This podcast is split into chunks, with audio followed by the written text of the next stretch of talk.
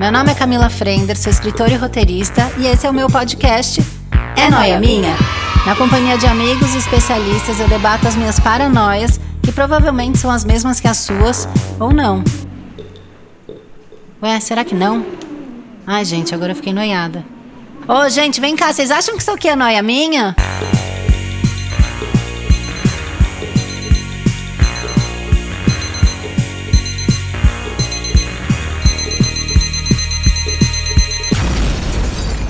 Mais um é noia minha e hoje eu tô aqui para falar o quê? Para falar de cobrança, mas não é aquela de dinheiro não. É você se cobra muito, porque eu me cobro demais. E eu me cobro em N aspectos da vida. Aí eu queria saber de você, tá pesado? Tá? Cansou? Eu tô exausta, não aguento mais. Me cobrar tanto, sentir cobrança e tentar identificar essa cobrança, ela vem de mim ou ela é uma cobrança externa que eu peguei para mim? Para mim, para mim, para mim. Saca? A pira? Bom, eu tô aqui com duas convidadas maravilhosas, a atriz Fernanda Nobre e a criadora de conteúdo e escritora Polly Oliveira. Oi, meninas, como é que tá essa cobrança? Eu vou deixar as honras para Fê, porque primeiro porque eu sou muito fã dessa mulher e eu quero muito ouvir ela falar com essa mansidão imensa dela. Ai, meu Deus, já comecei bem, hein? Arrasou. Eu e a Polly, a gente já fica se falando no Instagram um tempo, né, Polly? E a gente fica tentando esse encontro virtual. Que bom que é aqui no Noia Minha, que eu adoro, gente, adoro. Eu sou a pessoa mais noiada. E cobrança, Camila, olha, esse podcast é o perfeito para mim, esse tema. Porque, cara, eu sou a pessoa que mais me cobrava na vida e eu consegui, depois dos 33 anos por aí, virar esse jogo. Mas mesmo assim, cobrança é um lugar que eu tenho que ficar tempo todo me doutrinando a não entrar, sabe? Sei, total. E você, Polly? Olha, Cami, eu te confesso que eu me cobro muito, mas trabalhando na internet, isso triplicou. É muito difícil, principalmente nós três que somos mulheres, que a gente levanta pautas muito importantes. Se posicionar hoje na internet é você carregar um fardo de responsabilidade gigante. E eu acho que a minha cobrança ela vem muito mais por causa das cobranças externas, de que eu preciso me posicionar para tudo, de que eu preciso levantar uma bandeira que às vezes eu não estou preparada para levantar. E aí você fica, nossa, eu tenho essa responsabilidade, eu preciso fazer isso. Só que eu sou uma mulher além da internet. Eu tenho uma família, eu tenho dois filhos, eu tenho três cachorros, eu tenho um esposo, eu tenho uma casa, eu tenho uma outra vida que também cobra de mim outras responsabilidades. E aí você fica neste meio ali, né, no meio de campo, vendo para onde você tem que sinalizar suas prioridades. E aí eu me cobro muito. As pessoas me cobram, meus filhos me cobram, né? A vida cobra o tempo todo, principalmente nós mulheres, né? O peso é sempre Sim. maior. É, a gente é cobrada culturalmente, né?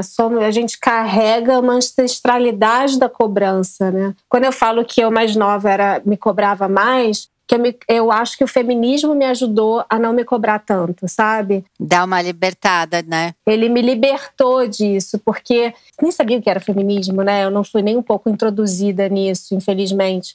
Mas eu, muito jovem, com, digo com 21, 22, 23, 24, né? Eu queria ser a mulher perfeita, a que era casada, então eu queria fazer, transar no casamento, fazer tudo certinho. Queria ser a melhor atriz do mundo, com os melhores trabalhos, que todo mundo me amasse. Eu não podia conceber a ideia de que alguém não gostava de mim, sabe? Uhum e sempre muito doce, sempre muito fofa para ser amada. E quando o feminismo me ensinou que aquilo tudo era o machismo, era eu tentando me adequar, caramba, foi muito libertador, sabe? Hoje tudo bem não gostar de mim, tudo bem, assim como eu não gosto de várias pessoas, sabe? Nada grave. E a internet, como a Polly estava falando, ela é muito pesada, mas ao mesmo tempo, Polly, vê se você concorda comigo. A gente tem que mostrar nossa vulnerabilidade na internet, né? Esse é um conceito da internet, ainda mais da internet hoje, contemporânea, que a gente está vivendo, né? Há uns três anos atrás era diferente. Mas tudo passa muito rápido, né? Então eu acho que também ela nos ensina que tudo bem errar, porque logo é esquecido, rápido. Você concorda? Né? Cara, me dá uma outra noia. Eu tava pensando, enquanto a Polly tava falando, que sim, eu me sinto muito cobrada também nas redes sociais. E às vezes cobrada de um lugar onde eu não estou,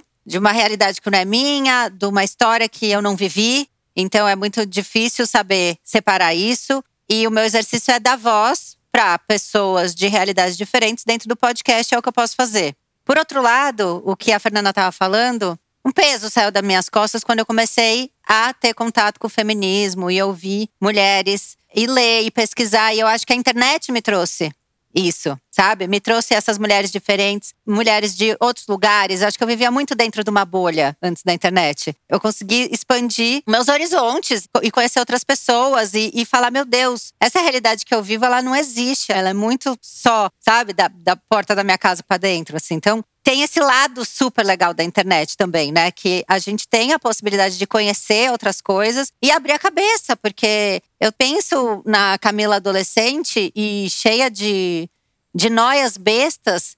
Que, que se ela tivesse entrado em contato com mulheres como a Polly, por exemplo, ela teria tido uma adolescência muito mais feliz sabe, muito mais realizada. Então, eu vejo esses dois lados da internet. Olha, e agora ouvindo vocês falarem, eu vou abrir meu coração aqui. As pessoas me acham uma pessoa super madura, né, para frente. Nossa, Polly, como eu tenho 37 anos, né?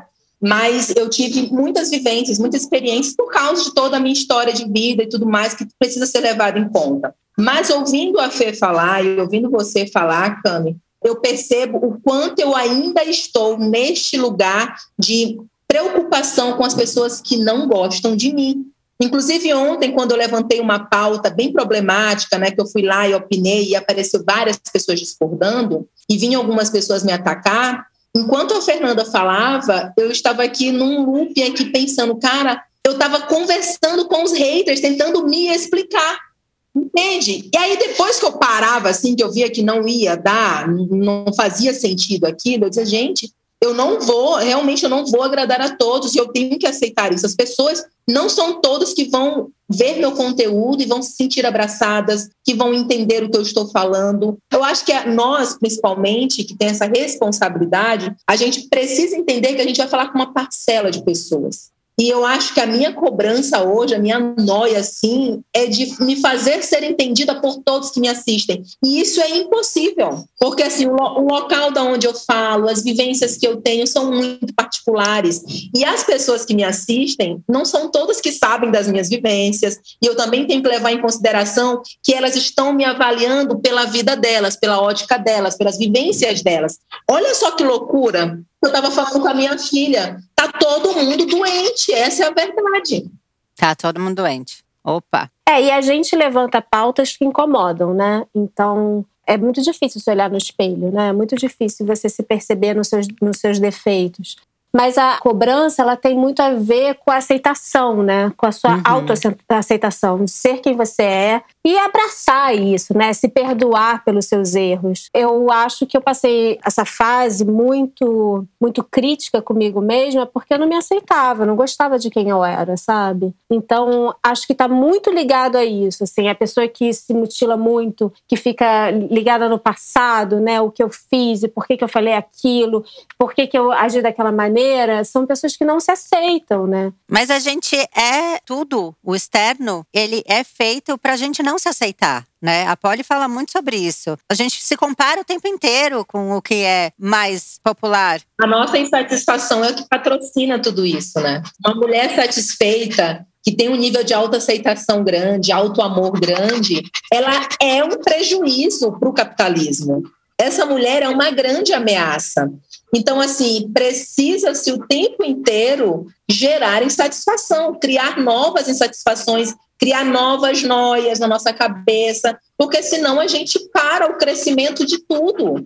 É porque eu estava falando de um lado psicológico, né? Sua personalidade. Mas agora a gente entra num lugar que você conhece muito bem, levanta muito essa bandeira, que é o físico, né? Aí entra nessa estética. A cobrança, mesmo eu, que sou padrão, que super padrão, magra, aceita padrão, né? Odeio essa palavra, mas enfim, nesse ideal errado da sociedade, eu mesmo assim vivo me cobrando. Mesmo assim, fico me olhando no espelho e só vendo defeito, né? Então, é, é um looping. A cobrança é um looping. Ela é psicológica, ela é física, ela é política, ela é tudo, né? É o tempo inteiro. Mas será que os homens se sentem tão cobrados? Eu acho que eles se sentem de uma forma financeira. Gente, jamais é. Você, Polly, foi no seu Instagram que eu não lembro qual Instagram, eu não sei se foi no seu ou se foi no da Bruna, que saiu uma foto daquela cantora Camila Cabelo. E as pessoas começaram a criticar muito ela com o corpo, ah, que ela tem celulite e não sei o quê.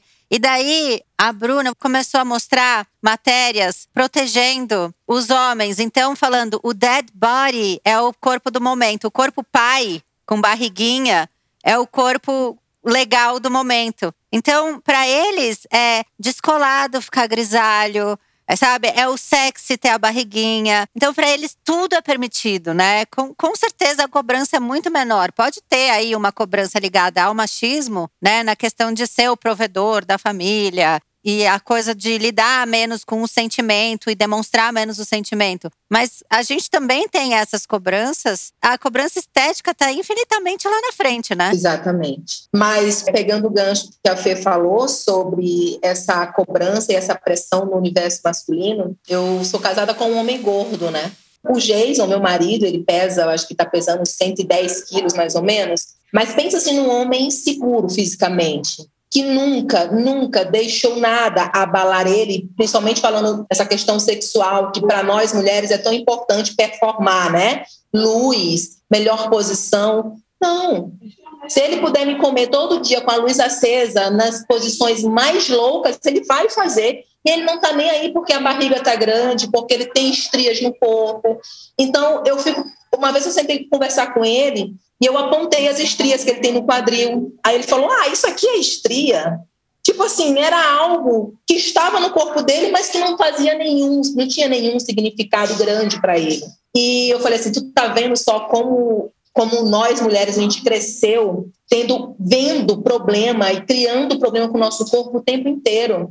Apesar de que nós sabemos, né, precisamos fazer um recorte para isso, que o machismo ele silencia muito esses homens, né? Existe esse silêncio, esse machismo que não faz o homem falar o que sente, tanto que são eles o que mais tiram as suas próprias vidas. Mas ainda assim a gente vê o quanto isso não é nenhum tipo de cobrança para eles. O corpo de um homem, não vou falar aqui de todos, né? Porque a gente sabe que a pressão estética também abraça homens, mas a grande maioria não se importa muito em, em performar na cama, né? Porque não porque tá gordo, ou porque tá muito magro, ou porque tá assim, entende? E performar ponto, né, Polly? Porque é muito gordo, muito magro, mas performar mesmo, o ato sexual, a maneira de transar. A gente finge prazer, né? Eles não têm essa questão, até porque é, logo fica traduzida a falta de prazer deles. Mas quando eu comecei a falar do casamento, dessa, é, na verdade nem foi o que eu vivi, mas eu falei para ver se alguém se identificava. Que muita gente casada, se você está nos moldes moralistas, né, patriarcais, muita gente casada, mulher, acha que tem que transar com homem porque isso vai segurar esse cara, né?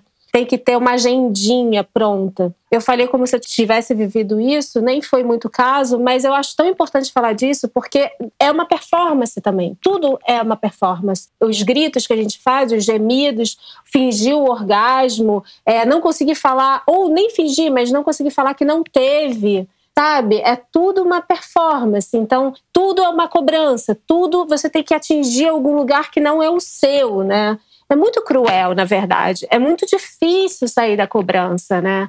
Muito difícil sair da culpa. Um outro lugar que eu ia entrar, ia propor essa discussão, que é a ressaca moral. Eu não sei vocês, mas eu sofro muito de ressaca moral. E tem coisa mais bizarra do que a ressaca moral. Ressaca moral que eu digo, mesmo quando eu bebi, mesmo quando eu não bebi, sabe? A ressaca moral de, meu Deus, por que, que eu falei aquilo? E o meu marido é uma pessoa super espontânea e eu falo com ele, você não ficou com ressaca moral ontem? Você falou isso, isso? Não, não fiquei. É uma coisa muito feminina. Super. É muito feminina. A gente não se perdoa por errar, né? De não fazer o que os outros esperam. A gente é programada para se culpar. O tempo inteiro, dentro de qualquer aspecto da vida, dentro do relacionamento, dentro da maternidade, no trabalho.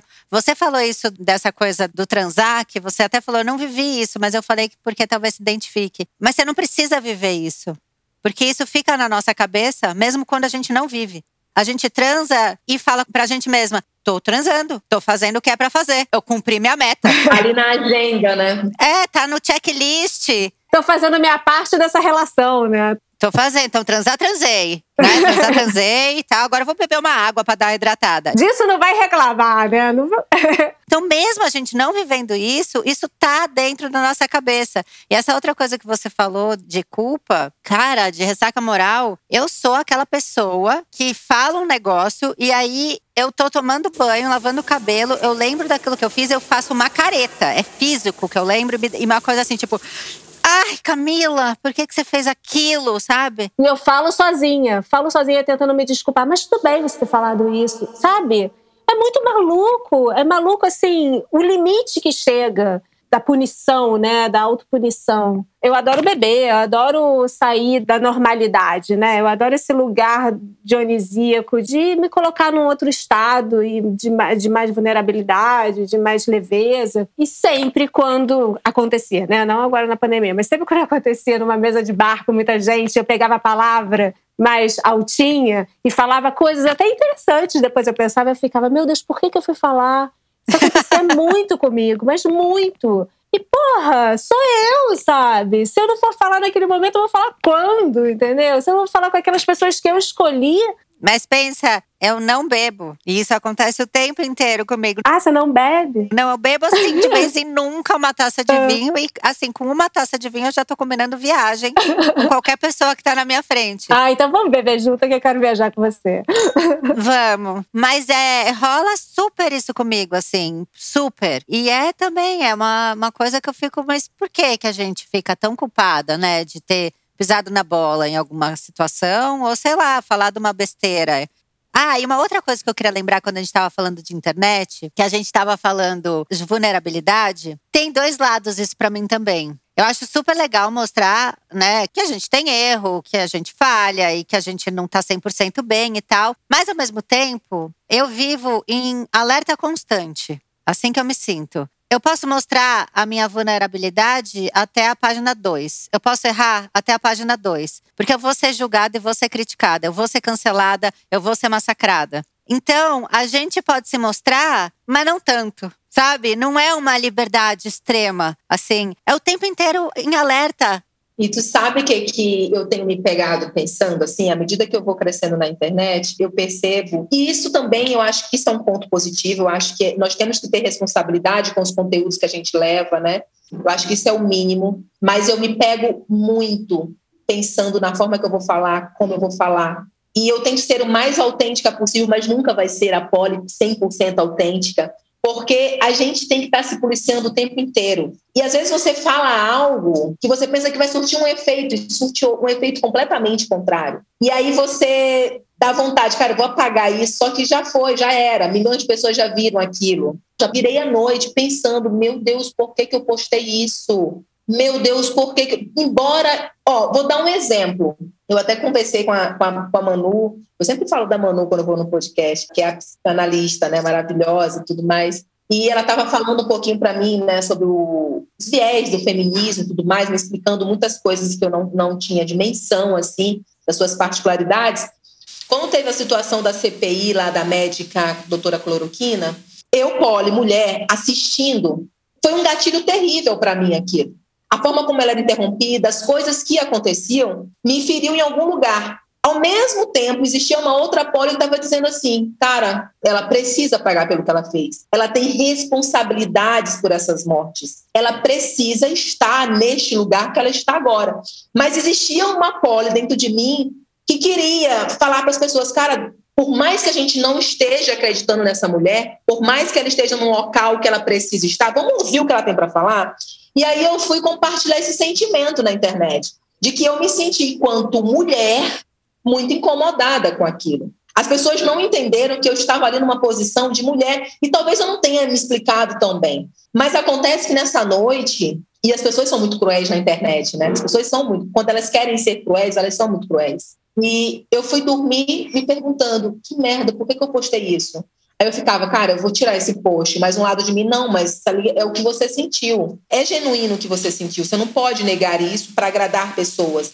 Aí eu ficava, não, mas é melhor apagar, porque aí vão cessar as cobranças. Eu fiquei mal por dois dias, porque eu fui vulnerável, completamente vulnerável. Então, assim, existem algumas coisas que a gente vai levar para a rede social, ou para a vida, ou numa roda de conversa, que traz esse sentimento dessa ressaca moral que a Fê está falando, dessa, desse sentimento de, de culpa, eu não deveria ter falado isso, eu não deveria ter escrito isso, eu não deveria ter pensado isso. E eu percebo que quanto mais a gente cresce na internet, mais essa cobrança é latente. Eu acho que até um certo ponto ela precisa existir, porque nós precisamos ter responsabilidade social, responsabilidade sobre o que a gente vai falar, sobre as, as pessoas que a gente influencia.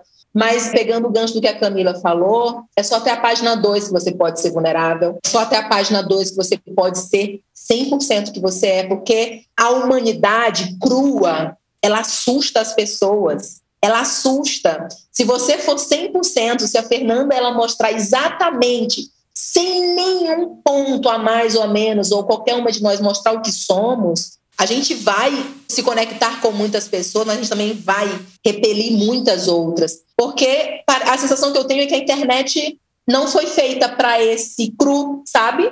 Tem que ser lapidado de alguma maneira. Eu estava pensando aqui, é, é porque vocês duas são duas mulheres muito corajosas na rede social, né? Vocês, muito mais do que eu, é, vocês se expõem muito mais, os conteúdos são muito mais espontâneos. Os meus são mais setorizados, por causa da minha cobrança, por causa do meu medo. Eu comecei a entrar na rede social mesmo ano passado. Eu não conhecia esse mundo. Foi ano passado que eu comecei a me filmar, sabe? E esse assunto, por exemplo, que a Polly estava falando sobre a doutora cloroquina, olha que engraçado. Exatamente esse assunto, eu pensei em fazer um GTV falando quanto que o feminismo ajuda ou não no discurso da sororidade, sabe? Porque a gente tem que ver também aquela outra mulher como um indivíduo com a sua ética, com o seu caráter e, e até que ponto a gente tem que abraçar por causa da sororidade todas essas mulheres. E eu não tive coragem de fazer, sabe? É exatamente esse assunto. Não por acaso você falou aí, de repente, que é para me dar coragem, dar mais mundo de você. Mas eu acho vocês duas, duas mulheres que realmente podem falar sobre isso. Porque o fato de eu ser atriz, eu tenho muito medo também. Como a internet é uma coisa muito nova,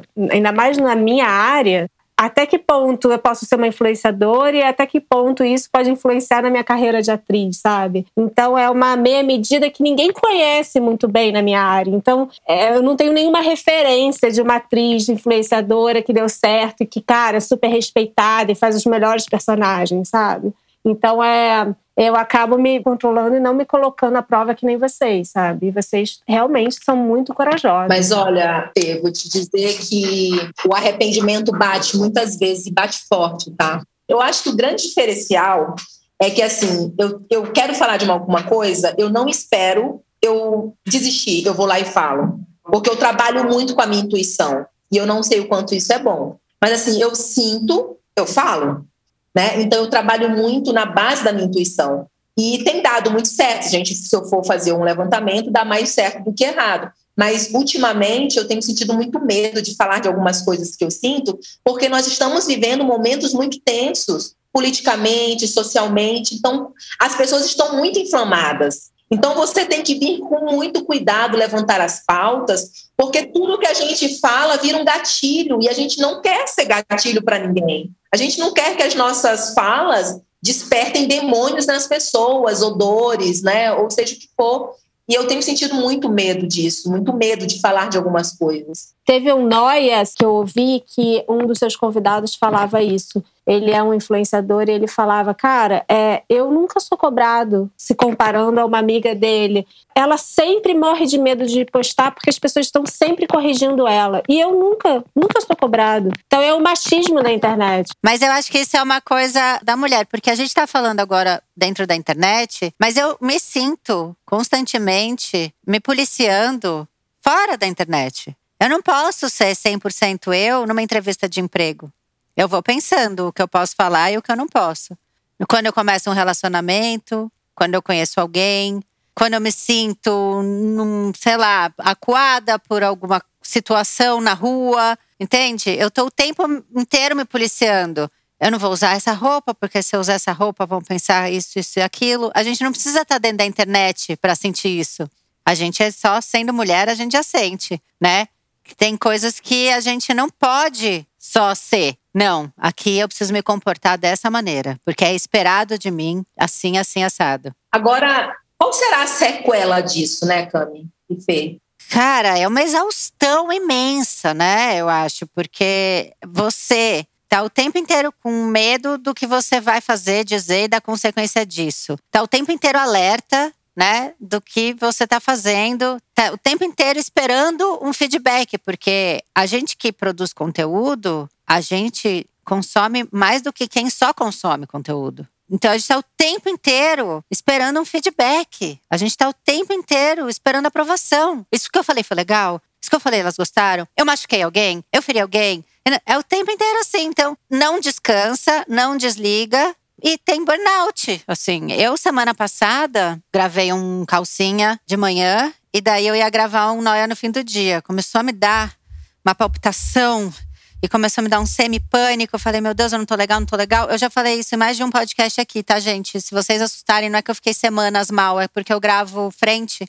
Então eu tô falando da mesma semana, tá? E aí eu desci na esteira porque eu precisava correr, porque eu tava sentindo que eu precisava gritar, porque tinha alguma coisa dentro de mim que ia explodir. Assim, eu fui, corri, corri, corri igual uma louca. E aí eu voltei, eu andava pela casa, eu liguei pro meu analista, eu marquei análise fora do dia, aumentei para duas vezes por semana, aumentei a ginástica para três vezes por semana, porque eu ia explodir. Exatamente por isso, porque são muitas cobranças, assim. É, é a cobrança de me colocar mais responsável possível para não pegar essa doença, para não passar essa doença, para não trazer ela para dentro de casa. Para ser uma mãe atenta. Eu levo na escola, não levo na escola. Aí não levo na escola, eu não sou a melhor mãe do mundo, porque eu tenho que trabalhar.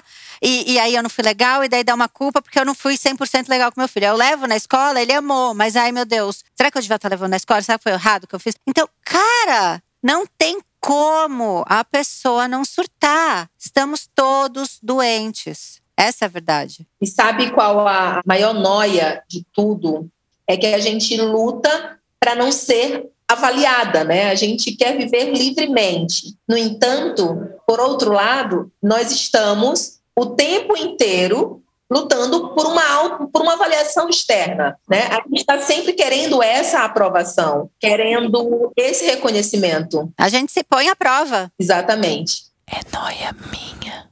Agora, o que me deixa mais confusa é entender a cobrança. Ela é sempre uma cobrança externa que eu comprei para mim, ou existe a cobrança minha e eu tenho que entender o que é a minha cobrança e o que é a cobrança externa. Vocês estão entendendo a minha noia? Eu acho que ela está na comparação, né? Olha, eu acho que tem que ter muita terapia.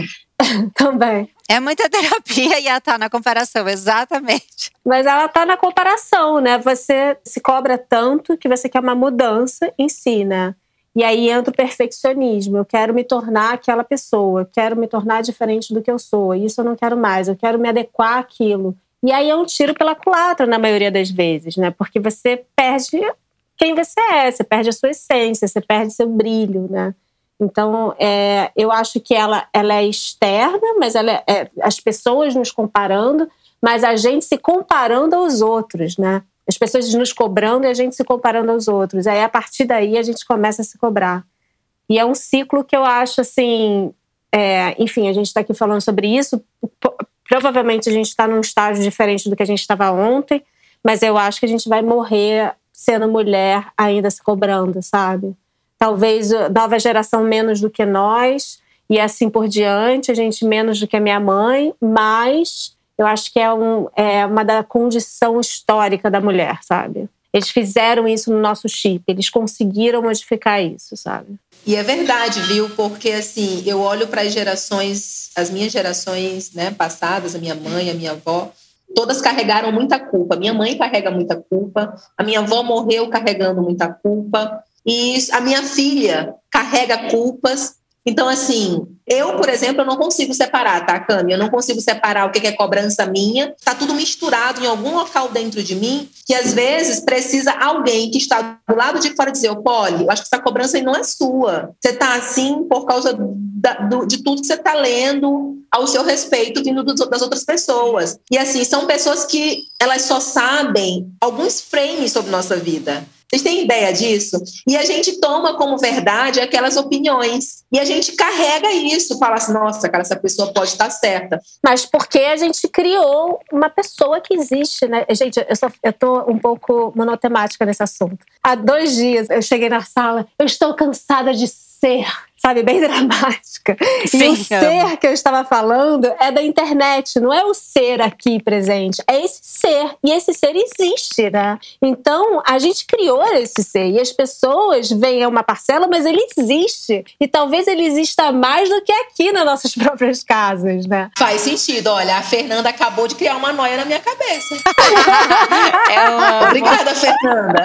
Porque, cara, esse ser, ele não só existe, como ele ele comunica, como ele ganha dinheiro, entende? Como ele sustenta a família. Ele cria amigos. Eu conheci vocês pelo Instagram, entendeu? Ele cria amigos. Ele cria amigos. E, e, é uma loucura, ele existe, ele existe, cansa, porque a gente. E a gente está construindo ele. A gente está moldando todos os dias. Todos os dias a gente constrói.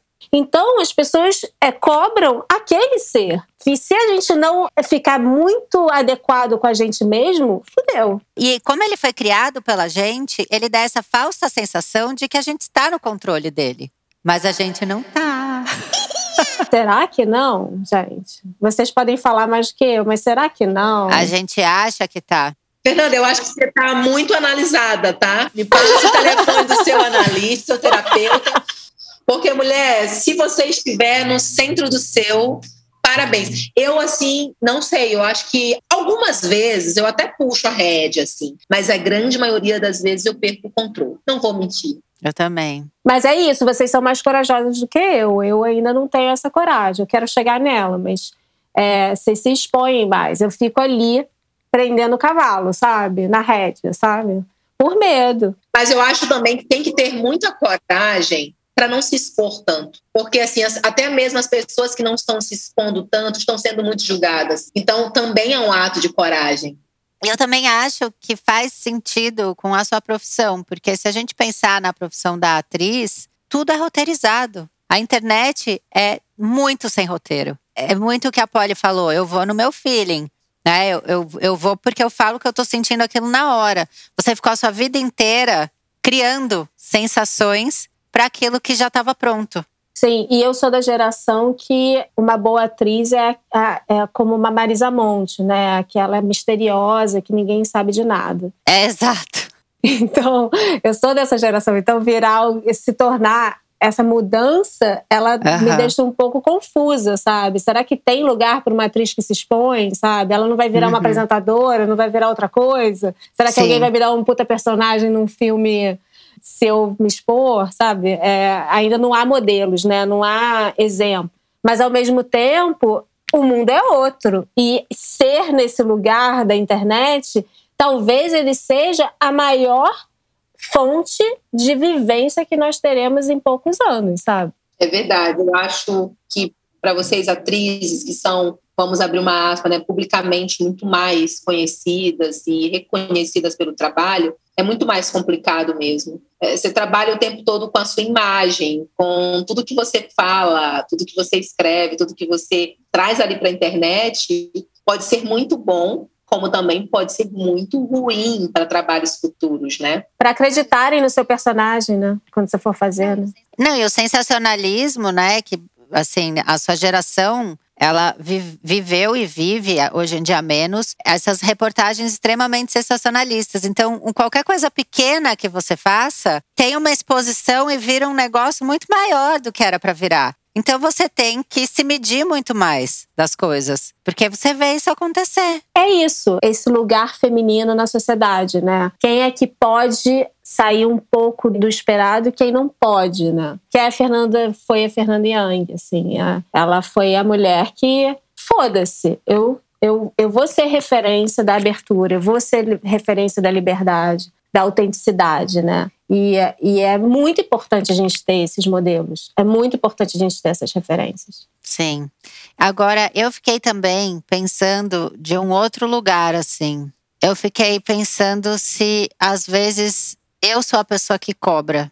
Por quê? Eu já falei várias vezes aqui que eu sou muito metódica e muito organizada. Eu gosto de estar no controle. A minha questão toda analítica, de vida, ela passa pelo controle, assim. Também, também. para mim é, é, muito, muito doida a maternidade. A maternidade veio para me dar uma surra, não foi um tapa na cara. Uma surra do você não controla. Faça o seu melhor. E aí eu fiquei pensando se em algum lugar, em algum aspecto, eu não sou essa pessoa que também cobra demais. Eu acho que às vezes meu jeito de ser centralizadora, quando para mim foi um exercício, por exemplo, eu dividi a maternidade com o pai, com a paternidade. Porque eu sempre achava que eu ia fazer o melhor jeito, sabe? Que eu ia entender como é que era melhor a coisa. Então, em alguns momentos, eu me identifico como a pessoa que cobra. E vocês? Eu não sou uma pessoa controladora. Inclusive, eu acho que isso também é um ponto bem positivo, porque principalmente no meu relacionamento, essa liberdade de ser, ela é muito existente. Inclusive, eu ia puxar aqui um adendo para Fernanda, porque a Fernanda falou que é, nós somos mais corajosas e tudo mais. Você teve um ato de coragem tão grande em expor sobre o seu relacionamento que eu não teria, tá? Quando você foi para a internet e falou sobre o seu relacionamento, eu falei, cara, ela vai ser muito abraçada, mas ela vai ser muito massacrada. Aquilo para mim foi uma puta coragem. Você foi muito corajosa ali de levar essa pauta para a internet, principalmente falando da área sexual da sua vida, assim, de uma maneira, né, tão genuína e tão aberta e tão perfeita. Principalmente estando neste lugar de mulher, né? Nós, nós somos mulheres, gente, não adianta. O homem pode trazer essas pautas sobre relacionamento aberto e tudo mais, mas uma mulher falando para a sociedade ouvir isso é, é repugnante à sociedade, principalmente a sociedade patriarcal. Então, assim, você está aí caladinha falando que nós somos corajosas, mas eu não teria já essa coragem, por exemplo. Voltando agora para a questão do controle, embora eu não tenha né, este relacionamento aberto e tudo mais, eu sou uma pessoa bem livre assim de conceitos o meu marido é um homem muito livre também, eu também, e eu não, não consigo controlar. Eu não, os meus filhos, eles têm uma relação comigo, parecem mais, nós parecemos muito mais amigos do que mãe e filho. Eu criei essa relação, sabe? Apesar de eu ter sofrido muito na maternidade, lá no início, por ter sido mãe solo e tudo mais, mas eu consegui, de alguma maneira, talvez de maneira intuitiva também torna essa maternidade um pouquinho mais leve, mesmo tendo vivido tantas coisas muito pesadas na maternidade solo. Mas eu não sou tão controladora, eu não. Eu acho, eu acho que sou completamente descontrolada, essa é a verdade. Ai, que maravilhosa. É, eu sou, eu não tenho controle sobre a minha persona na internet, eu não tenho controle sobre minha casa, eu sou muito assim, vamos viver agora? Vamos viver hoje. Daqui a pouco a gente resolve o que, que vai fazer. Gente, que doido. Eu sou assim. O meu filho, por exemplo, o João tem 18 anos, ele não sabe o que ele quer ser da vida. Tem dia que ele quer ser game, tem dia que ele quer carreira militar. E aí, mas ele, ele exclui da vida dele a possibilidade de fazer uma faculdade e tudo mais. E minha mãe me cobra muito para que eu estimule ele a estudar, a fazer uma faculdade. Aí eu digo, mãe, eu não quero carregar essa responsabilidade. Eu não quero meu filho dizendo lá com 20 e poucos anos que fez uma faculdade porque eu insisti que ele fizesse que ele arque com seus próprios prejuízos, que ele arque com as suas escolhas. Se ele quiser estudar, eu vou estar aqui para apoiar. Se ele quiser ser game, eu vou estar aqui para apoiar aquele estudo. É, isso é generosidade, né? De você perceber o outro, né? Essa coisa de você cobrar o outro, eu acho que eu cobro, sim. E aí eu vou Talvez isso vire matéria na Globo.com. Mas, por exemplo, a Juliana Paz, que foi agora se expôs, é, eu cobrei, assim, internamente. Eu não fui lá, não escrevi nada, não fiz nenhum post, não tem nada a ver com isso. Enfim, ela já apanhou demais, já acho que já aprendeu o que aconteceu. Mas eu aqui, no meu ser aqui em casa real, eu cobrei, porque você não pode falar uma coisa dessa, você não pode fazer um vídeo desse, você tem que ter uma responsabilidade. Então, eu cobro os outros sim, assim, não, não vou dizer que não. Eu cobro muito de opiniões, de postura. Por exemplo, ouvindo uma aula, se o professor não preparou aquela aula, eu fico puta, sabe? Eu cobro, porque eu, eu vejo o mundo a partir de mim. Eu tomo tanto cuidado com o que eu vou falar, eu tomo tanto cuidado no que eu me proponho a trabalhar, eu sou tão caxias que eu cobro o mundo assim como eu faço para ele, sabe? Sim. Acho que por isso também eu me cobro tanto, porque eu faço isso com o mundo, eu faço isso com os outros. Eu não sou generosa, assim, sabe? Eu tô nesse looping seu. Exijo muito e também cobro. E para mim é um, um, estado de atenção. Mas aí a Polly citou a mãe. E eu fiquei pensando muito assim: vocês foram cobradas pela, pela família para cumprir algum protocolo da sociedade? Demais, só cobrado. E hoje, tenho 37 anos, ninguém vai me falar o que eu tenho que fazer, mas eu percebo que se incomodam, sabe? Com, Sim. com o meu discurso, com o meu caminho. Nossa, foi muito cobrado, muito. A minha mãe também, bem no início ali, eu entendia que existia uma preocupação pelo excesso de exposição. Eu estava ali expondo meu corpo, a minha vida, né? Eu fui muito vulnerável, acredito até que um pouquinho mais da medida, muito no início. E a minha mãe, ela tinha, ela cobrava muito. Ela tinha aquela ideia, né? Seus filhos, preserve seus filhos, sua família, seu marido. Tinha essa, esse pensamento ali um pouquinho machista também. Mas hoje, por exemplo, a cobrança dela é, é por exemplo, não deixe que as pessoas te pisem. Se é isso que você defende, vai até o fim. Uhum. Poli, por que, que você foi naquela live e ouviu aquilo e não respondeu? Poliane, entende? A cobrança hoje é mais para. Você quer falar? Vai lá e fala, se posicione. Não aceite menos. Mas eu já tive essa, essa outra cobrança também de não faz isso. Olha para o lado que você está indo, que loucura que você está fazendo, principalmente da família. Agora, do meu marido, zero, zero cobrança, zero nada, porque, como eu falei ali, nós somos um casal assim, muito livre nesse aspecto, sabe? Mas eu até postei, a gente falou no calcinha, né? Estão me perguntando muito, uhum. Polly, o que, que seu marido acha sobre você aparecer de calcinha, sutiã, dançando, expondo seu corpo assim? E aí, como resposta, eu apareci com ele de cueca, né? cueca e eu de calcinha, tá? Isso é o que ele pensa. Ele apoia muito o meu trabalho, então não há essa cobrança. A cobrança dele, principalmente, é: Polly, você já gerou algum conteúdo hoje? Cara, vai lá, quando eu tô mal, ele mesmo faz esse tipo de cobrança, mas nada de forma negativa. Sim. Não, da minha família o que eu sentia, que eu acho que é essa transição de geração, era uma cobrança do, mas você não vai procurar um emprego fixo, carteira assinada? Porque assim, era muito esquisito para minha mãe quando eu tinha, quando eu resolvi ser frila, que eu tinha, sei lá, uns 27 anos, entender que eu estava trabalhando com internet, entender que eu ia escrever livro e que é assim, que uma hora eu publico livro, uma hora eu sou redatora, uma hora eu estou fazendo frila para um site de moda. Uma... Então eu senti essa cobrança, mas por desespero, assim, do tipo, ela não vai trabalhar numa multinacional, assim como meu avô trabalhou, meu pai trabalhou, meu bisavô trabalhou, seu pai trabalhou, sabe? Ela não vai ter carteira assinada, ela não vai ter um emprego que tenha um nome, né? Porque o que, que ela é? Ela escreve, então, sabe, até ela entender, eu sentia muito essa cobrança. E hoje em dia não, hoje em dia passou tanto tempo, né? Eu tô com 39, se eu tinha 27, que eu acho que ela entendeu como é hoje em dia. Mas eu sentia isso muito, muito do lado dos meus pais, assim. Meu pai nem tanto porque ele faleceu quando eu tinha 29. Então ele pegou só um começo, assim. Mas aí a minha mãe, viúva, filha única que eu sou, sabe? Eu acho que tinha essa coisa. A gente não tem mais seu pai. Assina sua carteira, sabe? Essa coisa assim. Eu sentia muito. Uma cobrança muito palpável que eu sofro, né? É a da maternidade. Ah, isso você deve sofrer horrores. Toda semana eu ouço isso.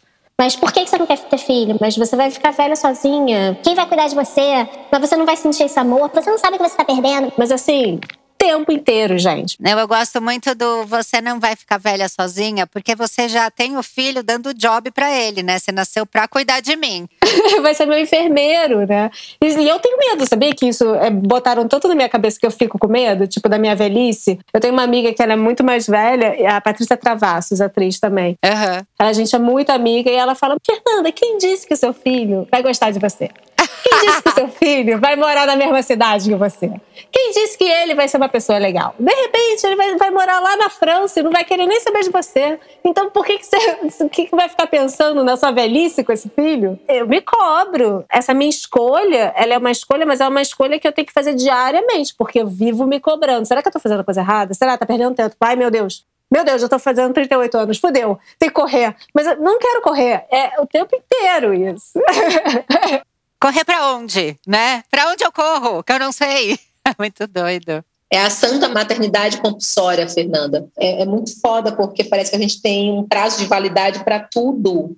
Para tudo. E as pessoas estão atentas que o seu prazo de validade está vencendo. Às vezes você está tudo bem, está se sentindo super bem, jovem, saudável, mas as pessoas estão atentas. Ô, oh, Daqui a pouco não dá mais, vamos lá. E aí tem essa ideia mesmo. Eu acho engraçado esse trocadilho da Cami falou, né? Já na, a criança já nasce com um trabalho, com um job ali já, né? Cuidar da mãe velha. Já. Mas isso foi a criação do patriarcado, né? O, é exatamente isso. As mulheres tiveram a maternidade compulsória porque esses filhos eram mão de obra na sociedade ali, na aldeia ali que eles nasciam. Então, na verdade, esse job é, é realmente a construção de que por que as mulheres precisam ter filhos, porque elas não têm valor se elas não têm filhos, porque elas não estão trazendo mão de obra para o seu redor. Né? Agora eu preciso falar sobre envelhecer, porque eu acho que é um outro lado da cobrança, né? A mulher não pode envelhecer, né? Ela não tem essa licença para ficar mais velha. E a gente tá Todas nós estamos perto dos 40, eu um pouco mais do que vocês. Como tá? Vocês estão enfrentando assim uma cobrança além da externa, tem a de vocês? Como é que é envelhecer para vocês? Para mim, eu confesso que é ainda somos muito jovens, precisamos abrir esse parênteses. É, uma mulher de 40 anos hoje em dia é uma mulher extremamente jovem e isso mudou, né, muito rápido, porque se a gente pensasse isso há 100 anos atrás, imagina, uma loucura. Mas para mim é um exercício diário ver um cabelo branco e aceitar, ver uma mudança no meu corpo e aceitar, sentir um, uma resistência menor para algum tipo de coisa que eu fazia antes e aceitar. Como que tá para vocês? Ah, é foda, porque ainda tem uma coisa que para mim é a da, da minha profissão, né? Que essa idade dos 40 ainda mais, enfim, você, a gente ainda é jovem, então a, o mercado ainda não te entende se você é a mãe ou se você é a filha. Uhum. Então você fica num lugar, num limbo ali do mercado. Qual o tipo de personagem que te colocam, que você é chamado? E eu ouvi agora pela primeira vez numa escalação que até peguei o personagem para uma série, mas eu ouvi isso que tipo eu tava muito velha pro personagem. Foi a primeira vez que eu ouvi e confesso, tenho vergonha de confessar, mas confesso que mexeu comigo, que eu, caralho, realmente envelheci, sabe? Sim. E aí eu fui fazer um vídeo pro personagem e eu fiquei meio preocupada com as rugas, com essa papada aqui embaixo no queixo que eu nunca tinha reparado, eu fui reparar aí. Então é uma cobrança externa que eu comecei a me ver de forma diferente, entendeu? Sim, chamou atenção, né, para isso. Enfim, pegou o personagem, tá tudo certo, mas eu vi que, caralho, eu tenho que trabalhar isso em mim, eu tenho que começar a falar disso na análise, porque essa cobrança do corpo que a Polly levanta muito, eu tenho muito, sempre tive, mas sempre entrou num lugar. É isso, esse é o meu lugar no mundo, entendeu? Mas aí quando vira pro rosto, é não quero ter essa mesma cobrança. Não quero ser essa pessoa. E percebam quanto essas feridas, elas são insaráveis. Fernanda, você nunca mais vai se olhar do mesmo jeito, esqueça. Uma vez isso instalado, nunca mais nós nos olhamos da mesma forma. Acabou. Uma vez que você é questionada sobre a sua idade, sobre a sua aparência, sobre o seu corpo, não tem autoestima no mundo, não tem terapia, não tem nada que te faça resetar você em algum momento vai lembrar das palavras, da forma que o diretor, sei lá, do pessoal do elenco falou. Você vai lembrar, você vai se olhar no espelho e pensar, mente, eu acho que dá para dar uma melhoradinha aqui. Eu volto a falar sobre esse local, as pessoas me veem muito como uma mulher muito empoderada. Gente, eu tenho medo da velhice. E eu olho para a velhice todos os dias quando eu olho para os meus filhos. Meus filhos estão com 18 e 17 anos, um homem e uma mulher dentro de casa. Todos os dias eles escancaram na minha frente o quanto eu estou envelhecendo. você, Fê, não tem um bebê passando na tua frente crescendo diariamente e você acompanhando o crescimento dele, significa que você está envelhecendo. Embora hoje eu seja uma mulher que gosto do que eu vejo no espelho, que não tenho grandes problemas com o meu corpo, mas diariamente eu preciso responder muitos questionamentos internos, é, revisitar situações que eu vivi que me colocam no lugar que eu estou hoje, respeitando o meu corpo, respeitando várias paradas que aconteceram na minha vida. Mas eu tenho muitas questões. Eu estava conversando com minha melhor amiga esses dias. Eu falei para ela assim, amiga, eu tô com bigode chinês, cara. Esse negócio existe mesmo. Eu falei para ela. Aí ela falou, Polly, eu tô parecendo bulldog. A gente começou a se olhar no espelho e ela ria, ela falava: Tu tá vendo essas rugas aqui? Elas não tinham ano passado. E aí eu tenho um vinco aqui na testa de uma, uma ruga mais profunda. Eu disse: Meu Deus, a minha ruga tá mais profunda do que todos os tempos. Então, assim, as pessoas acham que quem trabalha com autoestima, de quem faz assim, eu, eu só enfrento isso todos os dias. Não significa que não tenha dias que eu não estou péssima que eu estou todo o tempo me avaliando e, e vendo e, e, me cobrando e tudo mais. Só que eu me permito falar sobre isso, expor isso. Eu quero que as mulheres vejam beleza no meu corpo, porque quando elas veem beleza em mim, elas veem nelas também. Uhum.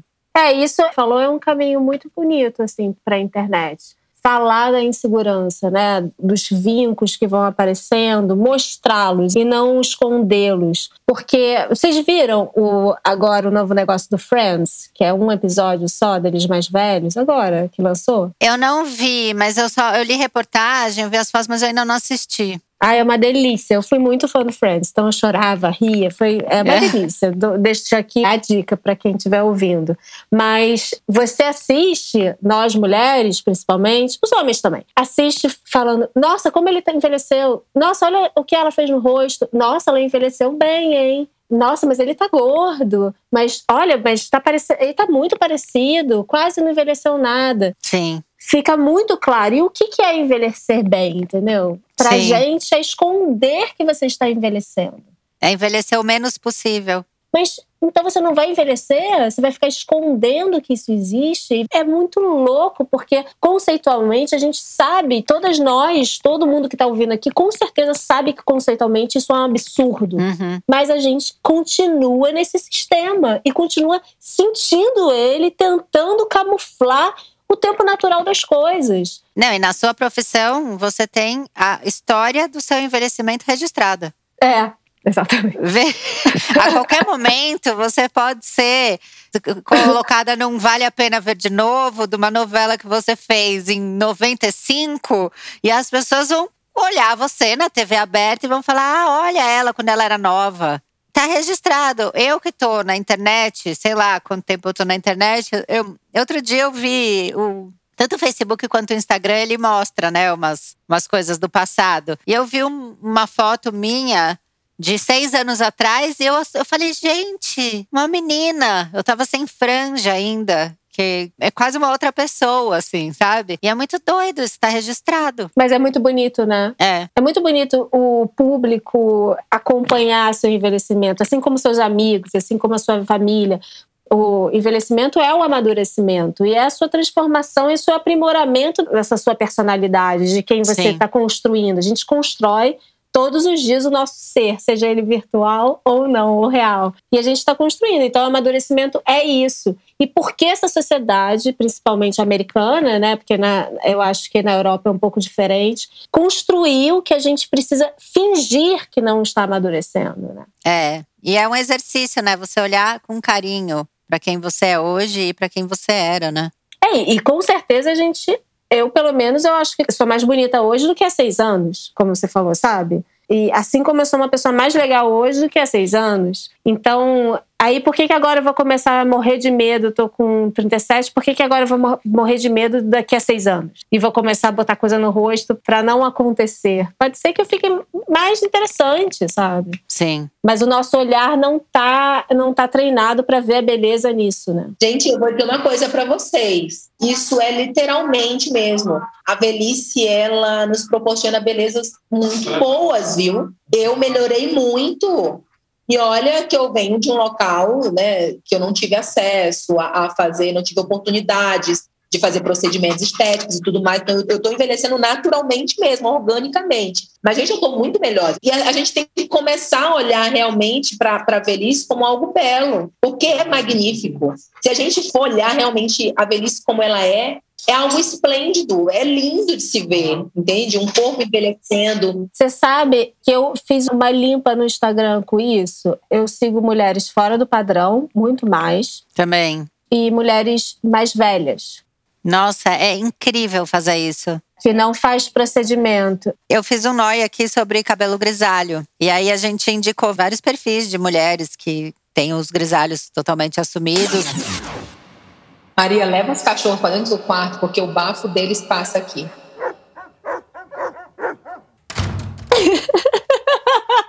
ah, deixa isso no podcast, Eu pelo amo, amor de Deus. deixar, por favor, é muito bom. Eu amo o bafo, a questão do bafo. Estamos com uma problemática de bafo aqui, de cachorro. Gente que está escutando Noia, por favor, me perdoe, eu tenho três Golden. Imagina o bafo, imagina o bafo, você que está ouvindo. Mas enfim, a gente, eu comecei a seguir mulheres grisalhas e que estão em diferentes estágios, né? Que tá completamente com cabelo branco, que tá tipo eu, que eu só tenho de um lado alguns fios, que tá um pouco mais na minha frente. E para mim é uma delícia, assim, sabe? De ver elas numa boa, porque eu não acho que seja 100% Camila ficar indo no cabeleireiro para fazer uma manutenção, sabe? Não seria eu ficar nessa pira, assim. Eu acho que eu teria preguiça. Então, acho que eu tô treinando a acostumar meu olhar, assim. Talvez seja isso. É, é um exercício mesmo, né? A minha filha tem 17 anos, ela, ela, é grisalha. Então, assim, é de família já, né? Nossa família, desde muito jovens, nós temos cabelos brancos. E eu tenho só uma mecha, assim, de um lado, né? Então, eu faço, assim, umas luzes, aí dá um, meio que uma, uma disfarçada ali. Mas quando você tem a somatória do cabelo branco com as rugas, com o seio que começa a ficar um pouco muito mais flácido. Aí você vai olhando para o seu corpo e acompanhando cada pedacinho dele, principalmente eu que olho muito para o meu corpo, este é o exercício diário que eu faço, eu visito o meu corpo de todas as formas que você pode imaginar. Né? Olho a minha vulva, olho, olho tudo, tudo. Então eu consigo ver cada parte do meu corpo que está envelhecendo. Então, quando você faz essa somatória de, de, de processos do teu corpo, dá uma noia. Você fica assim, nossa, cara, eu realmente estou envelhecendo real, não é só cabelo branco. Primeiro porque o cabelo branco para mim nem é, nem significa envelhecer assim, né? Porque eu tenho uma de 17 anos que tem cabelo branco. É, porque tem todas as idades. É, e isso também está virando uma ditadura, né, gente? Porque muitas mulheres novas estão cabelo, assumindo o cabelo branco, como a sua filha. Se a sua filha tivesse 35 anos, assumindo o cabelo branco dela, só que ela é jovem. E aí é, se entende a mensagem dada é que ela está sabendo envelhecer, mas na verdade ela ainda não está envelhecendo, né? Ela, então vira uma ditadura, eu acho, né? Não sei. É a primeira vez que eu falo isso, então não sei se, se eu estou correta, mas a impressão que me dá é que a mensagem que eu recebo é assuma seu envelhecimento, mas aquela pessoa ainda não está envelhecendo. Então, uhum. ainda continua na ditadura de que você está camuflando o envelhecimento, sabe? E você não treinou o olhar para saber que tem pessoas que vão ter cabelo. Quando a gente fez o episódio do grisalho, veio a Lela. E a Lela acho que tem 22 ou 23 anos, ela é super grisalha. E foi muito legal ela ter vindo porque, enfim,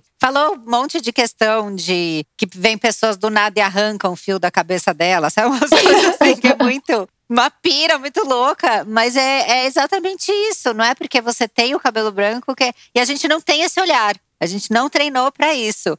A gente vê cabelo branco, a gente junta isso com o envelhecer. Eu tive com a minha mãe no Nordeste no mês passado e ela tá bem grisalha, né? Só que ela sempre pinta. E aí ela estava acompanhando na internet que algumas atrizes, né, que já estão ali perto dos 50, 40 e pouco, 50, estão assumindo seus cabelos brancos.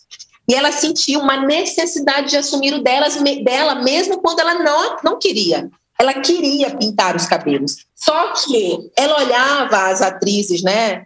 Super produzidas, com aquele cabelão branco, né, bonito, brilhoso. O que, que ela dizia? Filha, eu quero ficar assim. Aí eu disse, mãe, vamos lá, senta aqui, vamos conversar. Cara, até o branco é fake. É isso que é maluco. E a primeira pergunta que eu fiz para ela foi: a senhora quer mesmo? A senhora se olha no espelho e fala assim, nossa, eu quero. Porque, assim, até para se construir isso, tem que ser com muito cuidado. Tem que ter muito cuidado, porque às vezes a mulher nem quer. Ela está sendo obrigada a fazer aquilo por um novo padrão que está vindo, aquela imposição, né? É, eu costumo falar assim, é a imposição do se aceite. Vamos lá, você vai ter que aceitar o cabelo branco, você vai ter que aceitar a gordurinha, você vai ter que aceitar. Gente, cada mulher tem um processo, cada mulher tem seu próprio tempo, e nós precisamos respeitar isso. E aí eu conversando com a mamãe, a gente chegou à conclusão de que ela não, que ela não queria aceitar os cabelos brancos. Ela queria pintar, só que ela, ela queria se sentir igual aquelas mulheres que estavam de cabelo branco.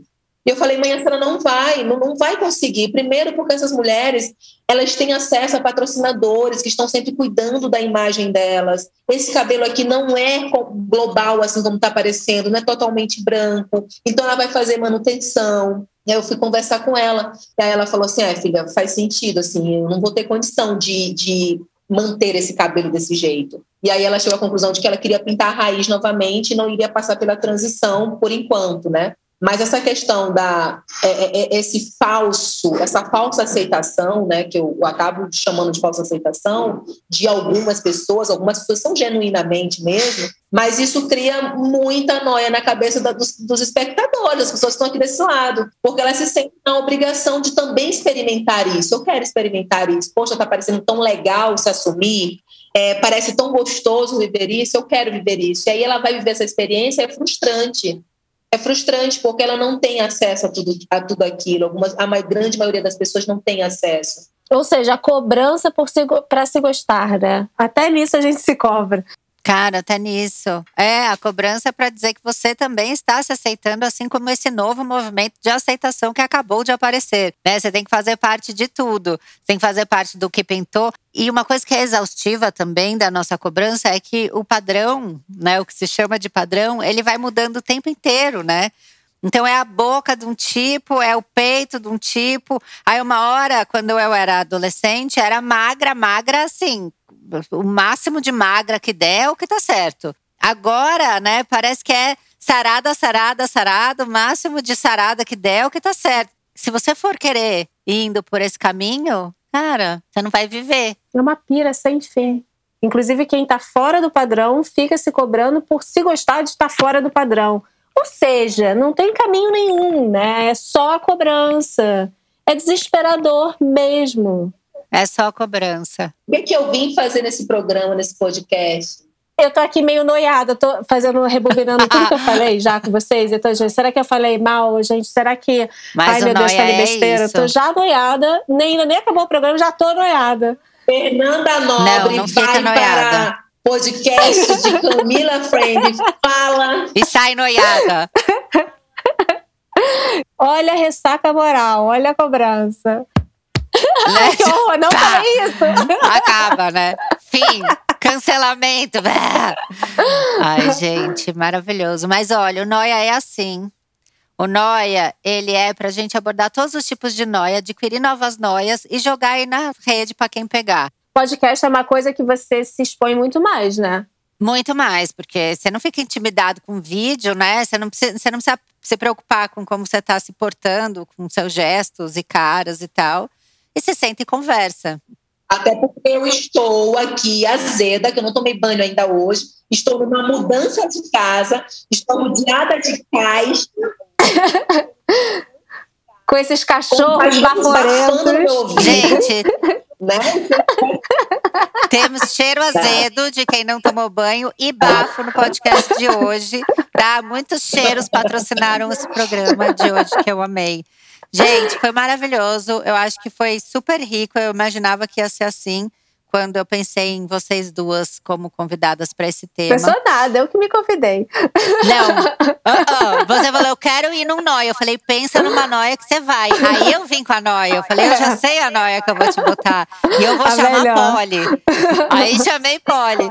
Mas maravilhoso, eu amei. E agora eu queria que vocês deixassem rede social, arrobas e, e youtubes, o que tiver, para as seguidoras Noyers irem lá conferir vocês. Quem que quer começar? Ah, eu sou. Me segue lá, gente. Eu sou muito legal.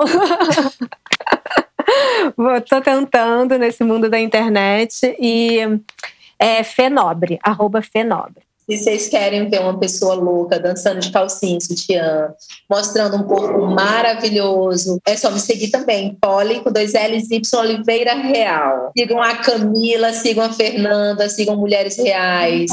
É isso. É isso. Obrigada, gente. Eu amei. Você que está ouvindo a gente, não esquece que quarta-feira tem sempre episódio fresquinho lá de calcinha larga. Toda quinta tem episódio novo aqui no Noia. Sexta-feira tem Pepe Cansada e Associação do Sem Carisma, que é a nossa newsletter do amor. De graça, vai lá se inscrever no arroba Associação do Sem Carisma e a gente continua essa conversa lá no arroba é Noia Minha. Para quem quiser jogar mais noia sobre cobrança, nós estaremos por lá comentando e fofocando com vocês. Obrigada, gente. Beijos.